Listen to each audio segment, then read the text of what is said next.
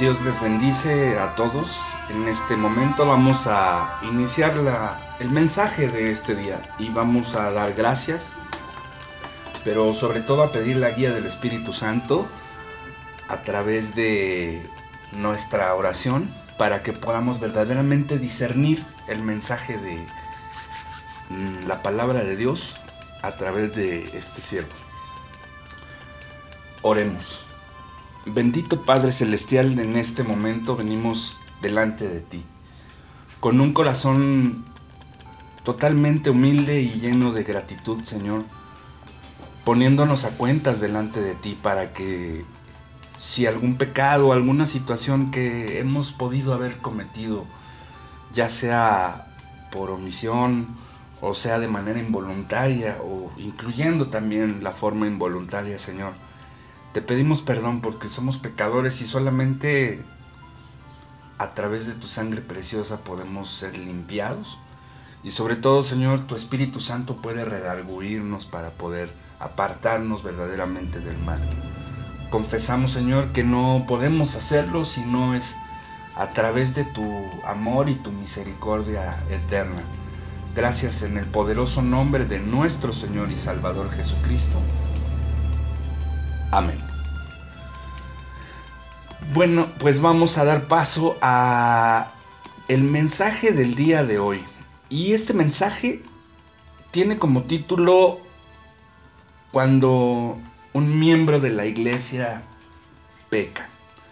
Cuando alguien es se sabe o a veces él mismo confiesa que tiene algún problema o alguna circunstancia cómo es que debemos actuar y qué es lo que debe suceder en un adecuado protocolo cuando alguno de nuestros hermanos peca.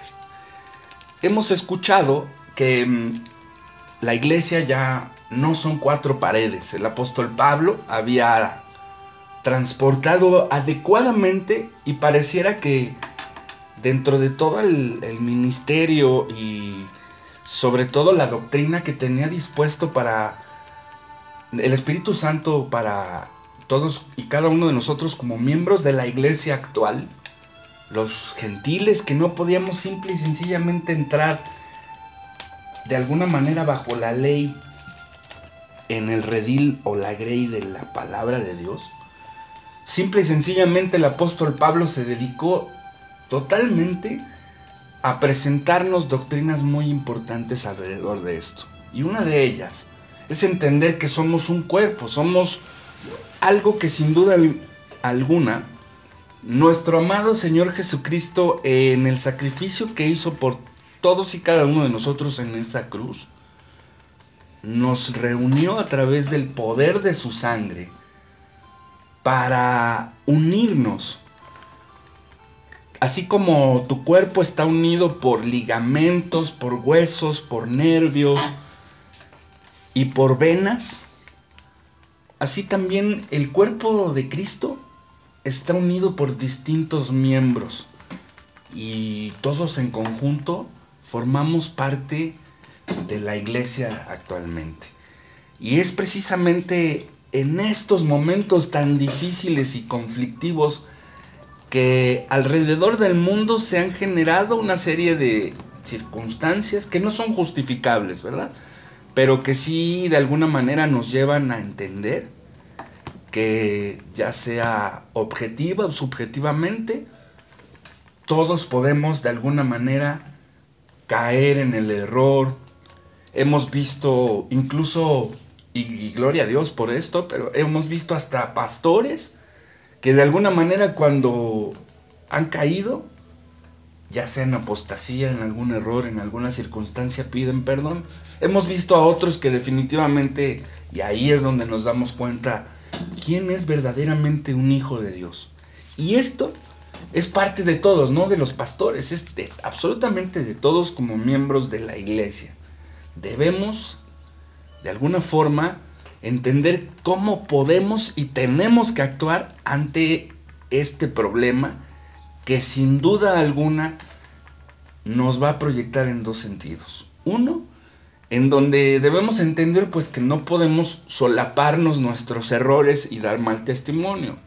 Y dos, cómo debemos actuar hacia tal hermano.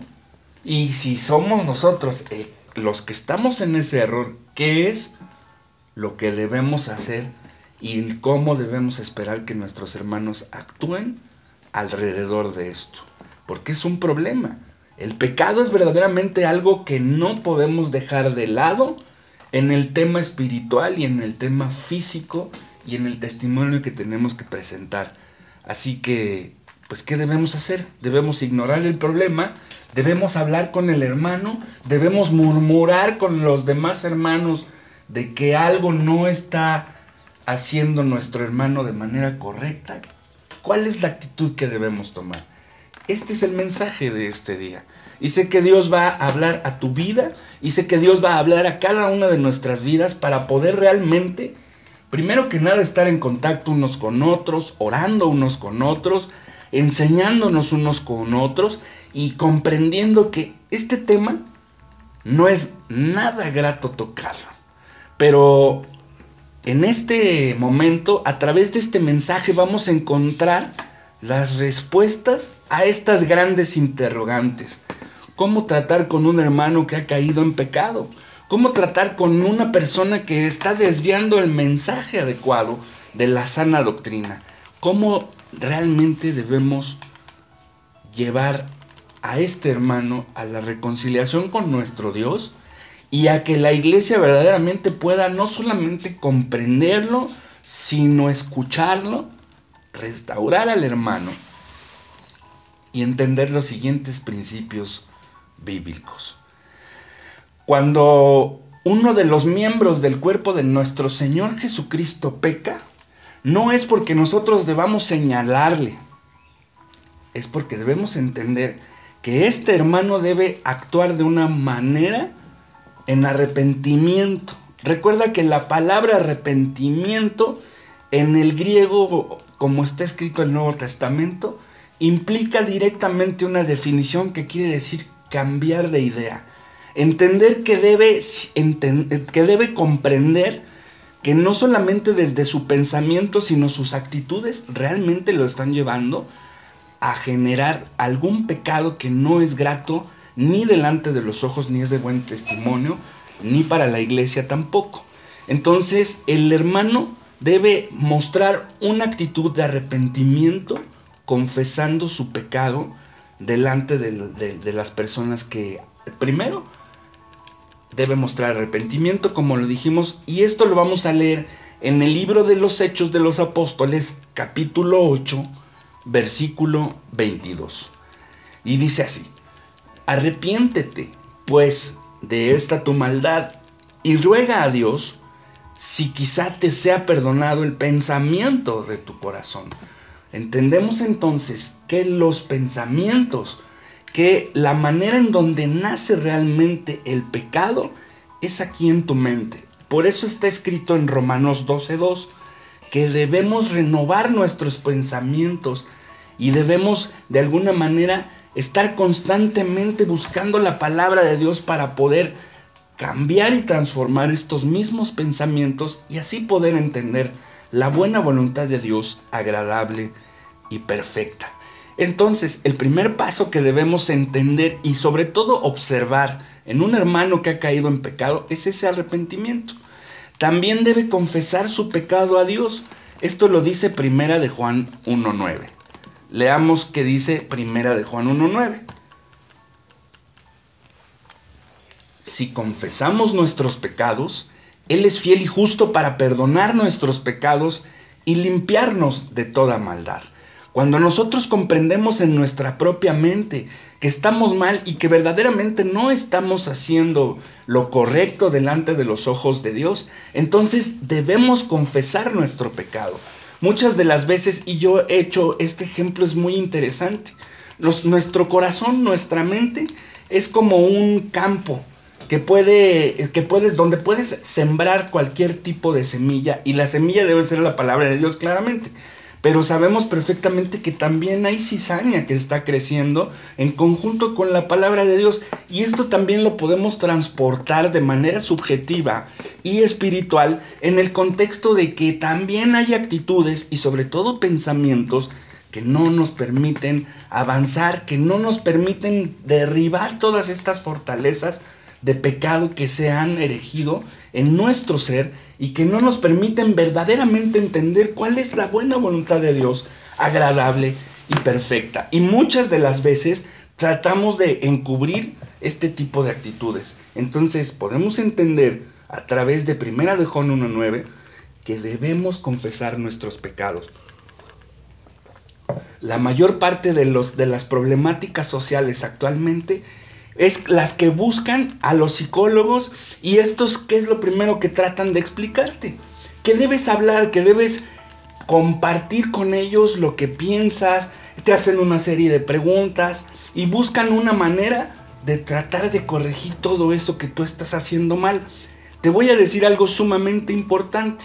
Dice la palabra de Dios en 1 de Juan 1.9 que si le confesamos a Dios nuestro pecado, fíjate, Muchas veces pensamos que a lo mejor estamos haciendo algo y ni siquiera nos damos cuenta de que estamos en un error. Entonces, si tú te mantienes en una oración constante delante de Dios y hablas con Él, porque dice que Jesucristo nos ha hecho sus amigos a través de su sacrificio en la cruz, y cuando le aceptamos, podemos pedir al Espíritu Santo que nos ayude a interceder, y nuestro Señor Jesucristo es el mediador entre Dios y los hombres.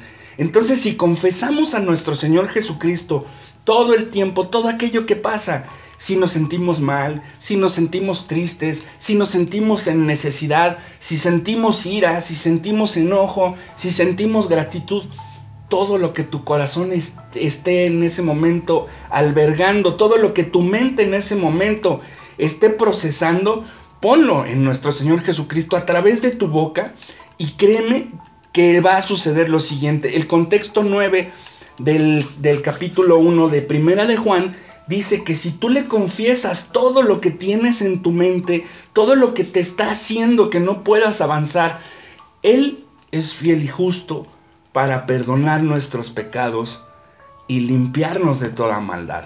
Entonces entendemos, amados hermanos, que debemos estar constantemente a cuentas delante de Dios. Y es precisamente cuando empezamos nosotros mismos este proceso de toda la, problemática que tenemos dentro de nosotros y entendemos que solamente nuestro Señor Jesucristo es fiel para limpiarnos de nuestro pecado, comprendemos que verdaderamente somos pecadores y tenemos que estar bien delante de Dios. Es cuando la persona que ha pecado dentro de la iglesia y se arrepiente y pidió perdón y le pide perdón a Dios y entonces procede al siguiente momento de pedir perdón a los hermanos, esto lo puedes ver claramente y le vamos a dar lectura a Santiago capítulo 5 versículo 16.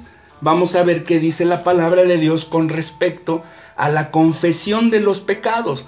Fíjate bien, dice, confesaos vuestras ofensas unos a otros y orad unos por otros para que seáis sanados.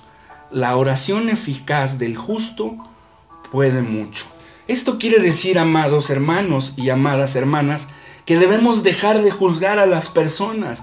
Tú debes comprender que así como tú tienes problemas en tu mente, en tu corazón y tienes problemas en tu vida cotidiana, Así tus hermanos también están pasando exactamente lo mismo que tú. Y que cuando tú confiesas a Dios tu pecado y comienzas el proceso que Dios, donde Dios te ha perdonado, entonces dejas de ver la paja que tiene tu ojo y comienzas a trabajar en la viga del tuyo propio. Así que cuando nosotros confesamos nuestros pecados unos a otros, oramos unos por otros para que Dios nos fortalezca y nos exhortamos en amor no nos agarramos a, bibliazos, ¿verdad? La palabra de Dios en Santiago 5:16 nos dice claramente, orando unos por otros. No dice que lo vayas y lo juzgues, ni que lo señales. Dice que debes orar por tus hermanos para que sean sanados, porque la oración eficaz del justo puede mucho. Entonces, para ser justos, necesitamos también nosotros estar a cuentas delante de Dios. Necesitamos verdaderamente estar en constante oración y ayuno para que Dios pueda quitar también de nosotros ese pecado. Entonces, en ese momento es cuando nosotros comprendemos que Dios verdaderamente nos puede perdonar, puede restaurar nuestra vida y puede sobre todo restaurar la vida de nuestros hermanos.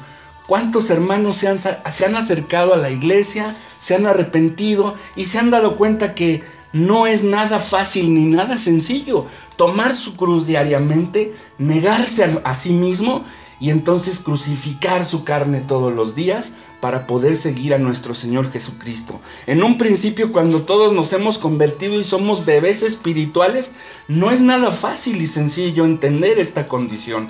Así que nosotros como hermanos mayores de estas personas que hemos llevado a las iglesias, debemos tener en conciencia que va a ser complicado que ellos, entonces debemos restaurarles porque va a ser complicado que ellos verdaderamente puedan entender que tienen que dejar su pecado total y absolutamente de una sola vez. Entonces es cuando nosotros comprendemos que debemos darle gloria a Dios. Vamos a ver qué dice Josué capítulo 7 versículo 19 con respecto a lo que yo te estoy platicando. Josué 7, 19. Veamos. Entonces Josué le dijo acá, hijo mío, da gloria a Jehová, el Dios de Israel, y dale alabanza y declárame ahora lo que has hecho. No me lo encubras. Dios es omnisciente y Dios es omnipresente. Esto quiere decir que Dios sabe perfectamente lo que tu corazón va a sentir antes de que llegue a Él cualquier sentimiento o emoción. Esto quiere decir que Dios conoce tu pensamiento y aun cuando no se ha gestado el pecado en tu pensamiento, Él ya sabe lo que vas a hacer. Entonces, comprendiendo esta razón, cuando nosotros confesamos nuestros pecados, cuando nosotros empezamos este proceso de santidad para estar apartados de este mismo pecado, es cuando nosotros tenemos ya el corazón dispuesto para poder verdaderamente alabar a Dios. Dice la palabra en Proverbios 28:13, y esta es la base bíblica del mensaje de hoy. El que encubre sus pecados no prosperará, mas el que los confiesa y se aparta alcanzará misericordia. Perdonar y consolar es algo completamente parte de nuestra vida. Dios, en su infinito amor y misericordia, nos ha perdonado. Te ha perdonado a ti y me ha perdonado a mí. ¿Por qué no puedes perdonar entonces a tus hermanos? ¿Por qué no puedes entonces presentar un plan de misericordia para cada uno de ellos? Porque muchas de las veces nos erigimos delante, nos erigimos delante de Dios como jueces. Y Dios no nos llamó para ser jueces. Dios nos llamó para ser verdaderos hijos suyos. Recuerda bien cómo decía Pablo a los corintios, es hermoso tener dones, es muy bueno procurarlos. Pero recuerda cuál es la preeminencia del amor. El amor es lo más importante que Dios ha dispuesto en nuestro corazón. El amor es la esencia misma de Dios, porque el que no ama no ha conocido a Dios, porque Dios es amor. Y debemos comprender que nuestro hermano que ha pecado no es el único que tiene que hacer algo. El Señor nos exhorta a todos a perdonar también a nuestro hermano y sobre todo consolarle. Esto lo podemos ver en 2 de Corintios capítulo 2, versículo 7. Vamos a dar lectura a este pasaje bíblico.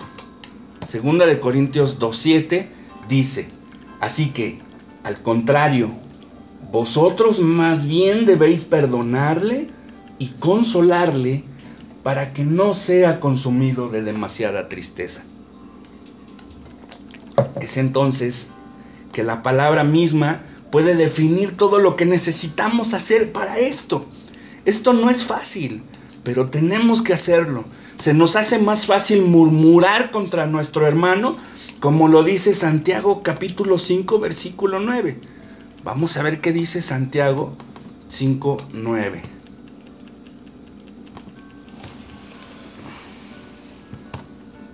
Y dice así, hermanos, no os quejéis unos contra otros para que no seáis condenados. he aquí, el juez está delante de la puerta. Tampoco debemos llevar malas sospechas. Y esto lo puedes ver también en Primera de Timoteo capítulo 6 versículo 4. Y dice de la siguiente manera.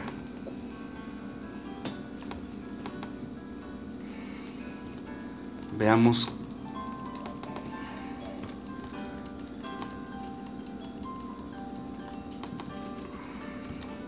Primera de Timoteo 6:4 dice así: Está envanecido, nada sabe y delira acerca de cuestiones y contiendas de palabras, de las cuales nacen envidias, pleitos, blasfemias y malas sospechas. Entonces vemos, hermanos, que este es el resultado de estar mal delante de Dios y estar juzgando a nuestros hermanos. Entonces, si el hermano hizo esto o aquello, ¿quién sabe qué más será capaz de hacer? Hay que vigilar a este hermano. Este tipo de frases y de palabras no le he escuchado una, la he escuchado cantidad de veces dentro de los mismos hermanos. Sin embargo, tenemos que reafirmar nuestro amor para con aquel hermano o hermana cuando este o esta hermana han presentado verdaderos signos de arrepentimiento. Todos hemos pecado, dice la palabra. A una nos hicimos inútiles. No hay quien haga lo bueno. No hay ni siquiera uno. Vamos a ver qué dice segunda de Corintios capítulo 2 versículo 8 con respecto a lo que estamos tocando en este momento. Dice segunda de Corintios 2:8. Por lo cual os ruego que confirméis el amor para con él. Una vez más no dice, juzga a tu hermano. Una vez más no dice, dile que es un pecador. Dice que le confirmes tu amor.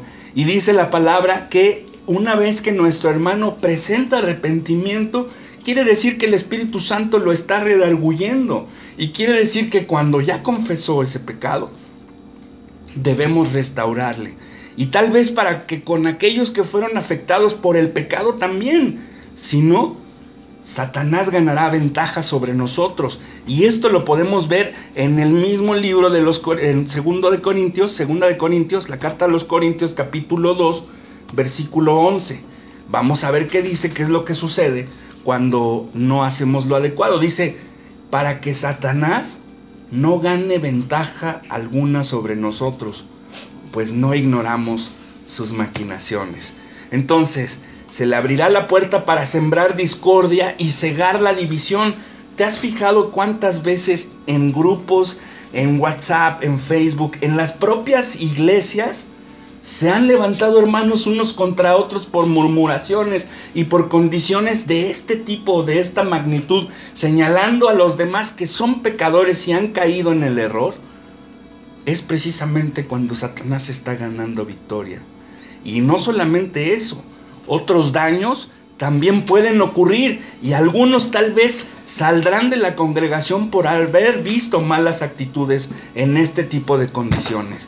De otra parte, si la congregación reafirma su amor para con el hermano que se arrepintió, entonces no habrá lugar para la sospecha o la duda y ninguna oportunidad de Satanás para generar discordia y división en esta misma iglesia. Recuerda que la iglesia ya no son cuatro paredes, somos todos y cada uno de nosotros. Y la palabra de Dios en este momento está hablando a tu vida. ¿Qué es lo que debemos hacer entonces? Comenzar por nosotros mismos, examinarnos a nosotros mismos. Dice en Primera de Corintios 10:12, el pecado en la iglesia nos obliga a mirar cada uno a sí mismo que no caiga. Vamos a leer el versículo literalmente en la palabra de Dios para que nos pueda hablar la misma palabra. Así que el que piensa estar firme, mire que no caiga. Cuando un hermano peca, la primera reacción de los demás suele ser el asombro o disgusto, el dedo que juzga. Jamás hubieras pensado que tal hermano o tal fulano hubiese hecho tal cosa. Eso es lo que dirán algunos. Hubiéramos creído que Noé se embriagaría, por ejemplo. Vamos a ver qué es lo que dice Génesis 9, 20 y 21. Recuerda, Noé, una persona escogida por Dios para poder establecer un plan de salvación en ese momento de la historia de la humanidad. Dice Génesis 9, 20 y 21, después de que llevó a cabo todo un plan de salvación para su familia y para los animalitos que debían ser rescatados, porque Dios tenía que disponer, limpiar el mundo por diversas circunstancias, tanto físicas como espirituales. Y Noé, aún siendo, y todos los personajes en la Biblia, tú tienes que leer tu Biblia, escudriñar la palabra, y podrás entender que David pecó, podrás entender que Jonás desobedeció la instrucción de Dios, podrás entender que Job, aún con todo lo que hizo, pasó circunstancias y en algún momento vivió momentos tan difíciles que todos alrededor de la palabra de Dios y ahora actualmente en la iglesia vamos a enfrentarnos con momentos difíciles y seguramente todos hemos pecado alguna vez porque no podemos decir que no hay pecado en nosotros porque entonces seríamos mentirosos. Regresamos al tema de Noé y dice la palabra que después comenzó Noé a labrar la tierra y plantó una viña y bebió del vino y se embriagó y estaba descubierto en medio de su tienda. Vemos también que Moisés desobedecería un mandamiento de Dios. Vamos a verlo en la palabra de Dios en el Antiguo Testamento en el libro de Números capítulo 20 y los versículos del 1 al 13. Números 20 del 1 al 13. Y dice de esta manera la palabra de Dios. Llegaron los hijos de Israel, toda la congregación al desierto de Sin, en el mes primero, y acampó el pueblo en Cádiz y allí murió María y allí fue sepultada. Y porque no había agua para la congregación, se juntaron contra Moisés y Aarón. Y habló el pueblo contra Moisés diciendo, ojalá hubiéramos muerto cuando, cuando perecieron nuestros hermanos delante de Dios. ¿Por qué hiciste venir a la congregación de Jehová a este lugar? ¿Por qué hiciste tal forma? Vemos, denme un segundo por favor.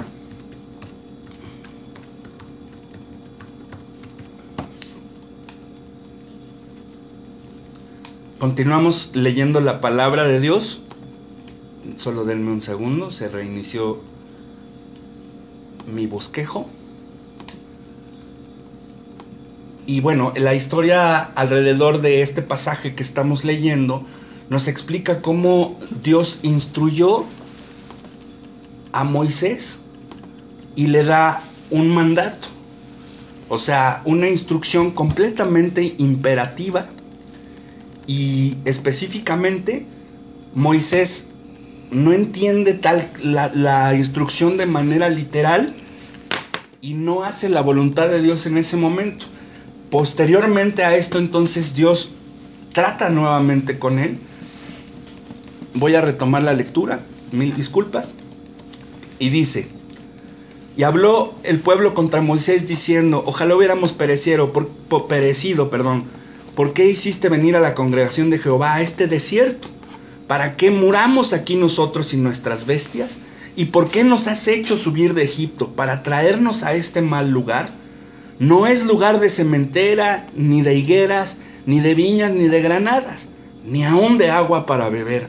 Y se fueron Moisés y Aarón delante de la congregación a la puerta del tabernáculo de reunión, y se postraron sobre sus rostros y la gloria de Dios apareció sobre ellos. Y habló Dios a Moisés diciendo, toma la vara y reúne la congregación, tú y Aarón, tu hermano, y hablad a la peña a vista de ellos, y ella dará su agua, y le sacarás agua, aguas de la peña, y darás de beber a la congregación y a sus bestias. Entonces Moisés tomó la vara delante de Dios como él le mandó, y reunieron Moisés y Aarón a la congregación delante de la peña y les dijo, Oíd ahora rebeldes, ¿os, os hemos de hacer salir aguas de esta peña? Entonces alzó Moisés su mano y golpeó la peña con su vara dos veces, Y salieron muchas aguas, y bebió la congregación y sus bestias. Y Jehová dijo a Moisés, por cuanto no creísteis en mí, para santificarme delante de los hijos de Israel, por tanto, no meteréis esta congregación en la tierra que les ha dado. Estas son las aguas de la rencilla, por las cuales contendieron los hijos de Israel con Jehová, y él santificó, y él se santificó en ellos. Vemos entonces que también Moisés en ese momento no había obedecido la palabra de Dios y tuvo que regresar a pedir una instrucción a Dios. Y Dios le dijo, tienes que hacerlo de esta manera, de forma literal. El apóstol Pedro también sería culpable de, hipocresía pública. Esto lo podemos leer también en Gálatas capítulo 2 y los versículos del 11 al 14. Vamos a darle lectura a Gálatas 2, 11 y al 14.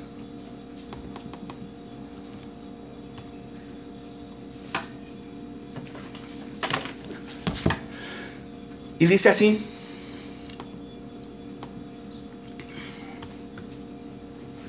Gálatas 2, 11, 14.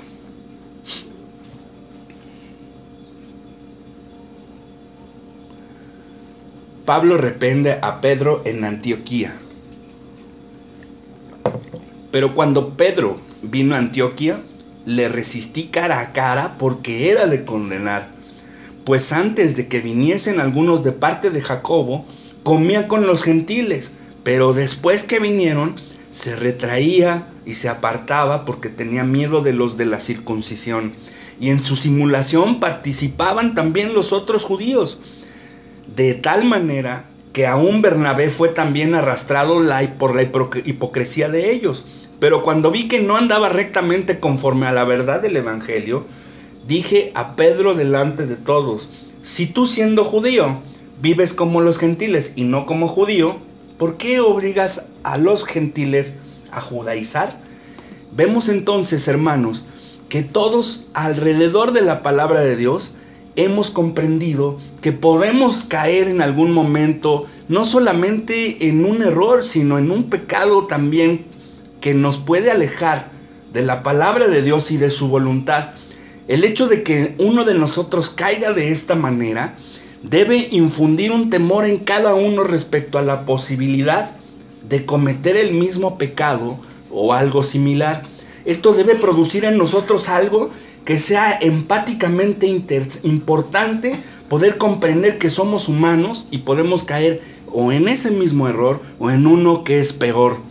Entonces, claro está que este tema es muy especial y muy importante porque en nuestras iglesias vamos a ver este tipo de circunstancias y es necesario comprender cómo debemos actuar en estos casos cuando uno de nuestros miembros o nuestros hermanos puede caer en algún pecado. Así que para todos y cada uno de nosotros es necesario comprender que debemos estar bien delante de Dios, que debemos de alguna manera comprender este protocolo de poder restaurar a nuestros hermanos, pero debemos comprender como la misma palabra nos dijo y nuestro, y nuestro Señor Jesucristo hizo la observación. Cuando nosotros estamos entendiendo que no podemos realmente juzgar a las personas. Cuando nosotros estamos comprendiendo que todos somos pecadores, dejamos de señalar y comenzamos verdaderamente nosotros a trabajar en nuestros propios errores y en nuestros propios pecados, para poder quitar entonces la paja, la paja que tenemos en nuestro ojo y poder entonces señalar la, perdón, la viga que tenemos en nuestro ojo y poder señalar la paja que tiene nuestro hermano en su ojo. Hemos entendido, hermanos amados, que lo primero que debemos hacer entonces es arrepentirnos de estar juzgando a nuestros hermanos, es arrepentirnos de estar señalando a nuestros hermanos, es pedir perdón por nuestros propios pecados, pedirles perdón a las personas a las que les hemos hecho alguna situación de pecado o a las que hemos herido por nuestros errores y nuestros pecados es que nosotros debemos pedir perdón por estar juzgando a nuestros hermanos. Es que nosotros debemos mostrar el amor de nuestro Señor Jesucristo a todos y cada uno de nuestros hermanos. Y una vez que nosotros comprendemos este protocolo y que no es nada sencillo, ir y confesarle a tu hermano que le has juzgado, que le has murmurado, que has dicho que él está mal cuando tú estás peor porque estás en tu mente, diciéndole fatu a tu hermano o diciéndole necio pecador, cuando tú eres también un pecador. Es el momento en donde nosotros debemos realmente estar a cuentas con nuestro Señor Jesucristo y es cuando nosotros verdaderamente debemos pedir perdón primeramente por nuestros pecados, confesarlos a Dios, entender que no somos en nada, absolutamente nada perfectos, por eso precisamente murió nuestro Señor Jesucristo en esa cruz. Por eso precisamente Él nos mostró en su amor y misericordia, en medio de ese sacrificio que estaba haciendo por ti y por mí, simple y sencillamente dijo, Padre, perdónalos porque no saben lo que hacen. Él sencillamente pudo bajarse de esa cruz y eliminar a todos aquellos que le estaban crucificando. Y simple y sencillamente continuó en obediencia y dijo en el momento preciso cuando se consumó el plan de salvación, dijo, consumado es y en tus manos encomiendo mi espíritu.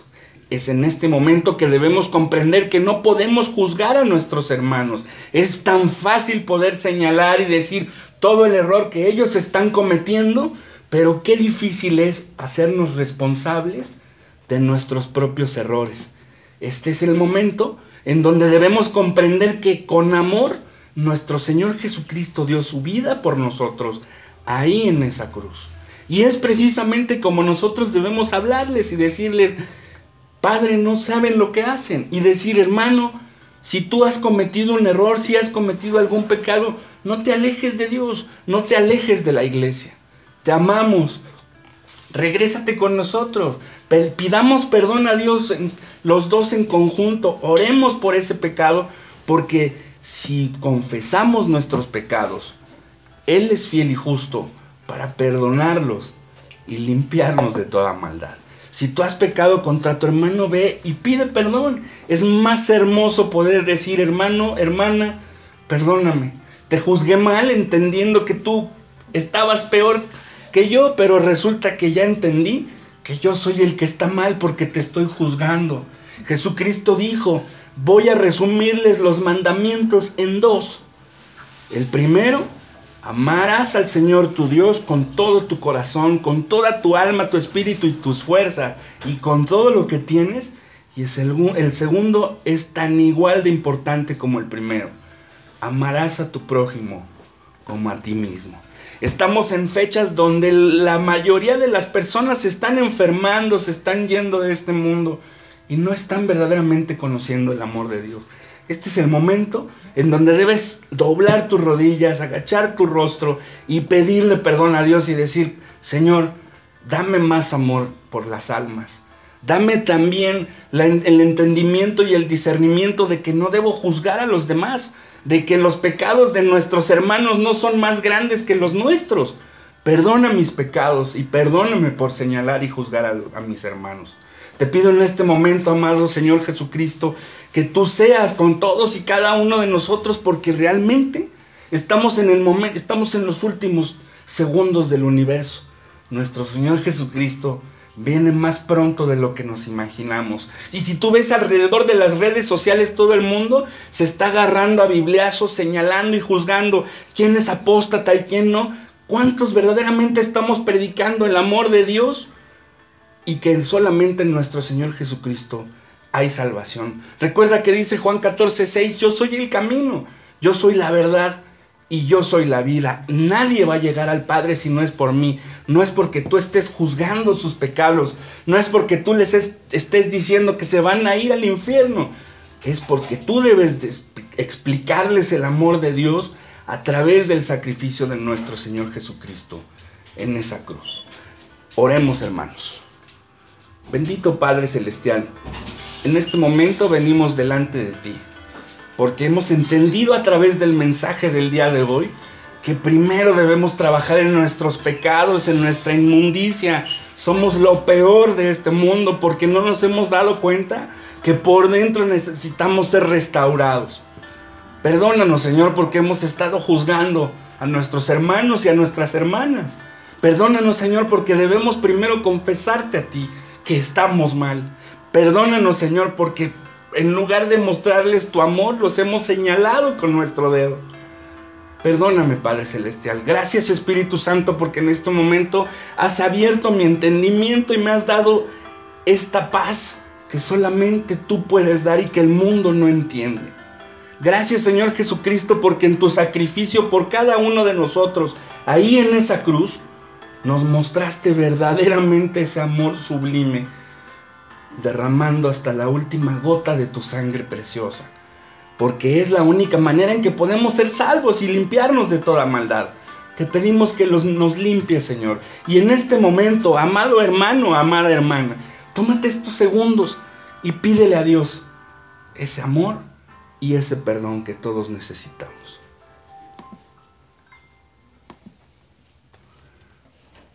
Abre tu corazón, abre tu vida y dile, Señor, he pecado Estoy en este momento delante de ti. Tú conoces mis pensamientos. Tú conoces mi corazón. Aún cuando no ha nacido ninguno de ellos, ningún pensamiento y ningún sentimiento en mi corazón, tú ya los conoces. Te pido, Señor, que tú seas con este siervo o esta sierva tuya. Perdóname, Padre. He estado señalando las cosas y no he estado viendo mi, la viga enorme que tengo en mi ojo. Necesito que tú trabajes en ella, Padre Celestial. Te entrego en este momento mis pecados. Y en este momento, hermana, hermano que estás en este momento escuchando, habla con Dios. Dile todo lo que te está pasando, todo lo que te angustia, todo lo que te preocupa, para que no estemos señalando a nuestros hermanos. Es necesario que empecemos por nosotros. Yo he pecado, yo he omitido estas cosas, Señor. Yo he, dejado de lado tu obra, Señor. Yo he dejado de estarle hablando del Evangelio, del amor de Cristo a las demás personas. Yo he estado señalando, creyendo que soy mejor que ellos. Perdóname, Padre. No voy a hacerlo más a partir de este momento. Solo voy a mostrar tu amor y voy a ir a abrazar a esa persona. Tú y yo, hermano, hermana, sabemos qué es lo que es estar en, en ese pecado que no supimos cómo arreglar hasta que Dios vino en su amor y misericordia y nos tomó con su mano poderosa, nos perdonó, restauró nuestra vida y nos levantó para ser dignos hijos tuyos. ¿Recuerdan la parábola del, hijo pródigo? ¿Sí? El hermano estaba ahí juzgando y, y, nuestro Señor Jesucristo, nuestro Padre, que es el, el Padre celestial de todos y cada uno de nosotros, dijo, vayan y hagamos una fiesta, vístanlo de ropas nuevas, vamos a restaurar a nuestro hermano, a nuestro hijo, a nuestro vecino, a cualquier persona que en este momento necesita del amor de Dios. Esa es verdaderamente la misión que nos mandaste hacer, Señor.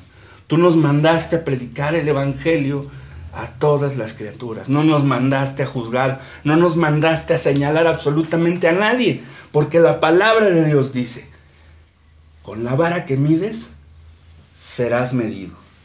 ¿Cómo estás midiendo a tus hermanos? Este es el momento en donde debes restaurar primero tu relación con Dios y enseguida la relación con todos y cada uno de tus hermanos.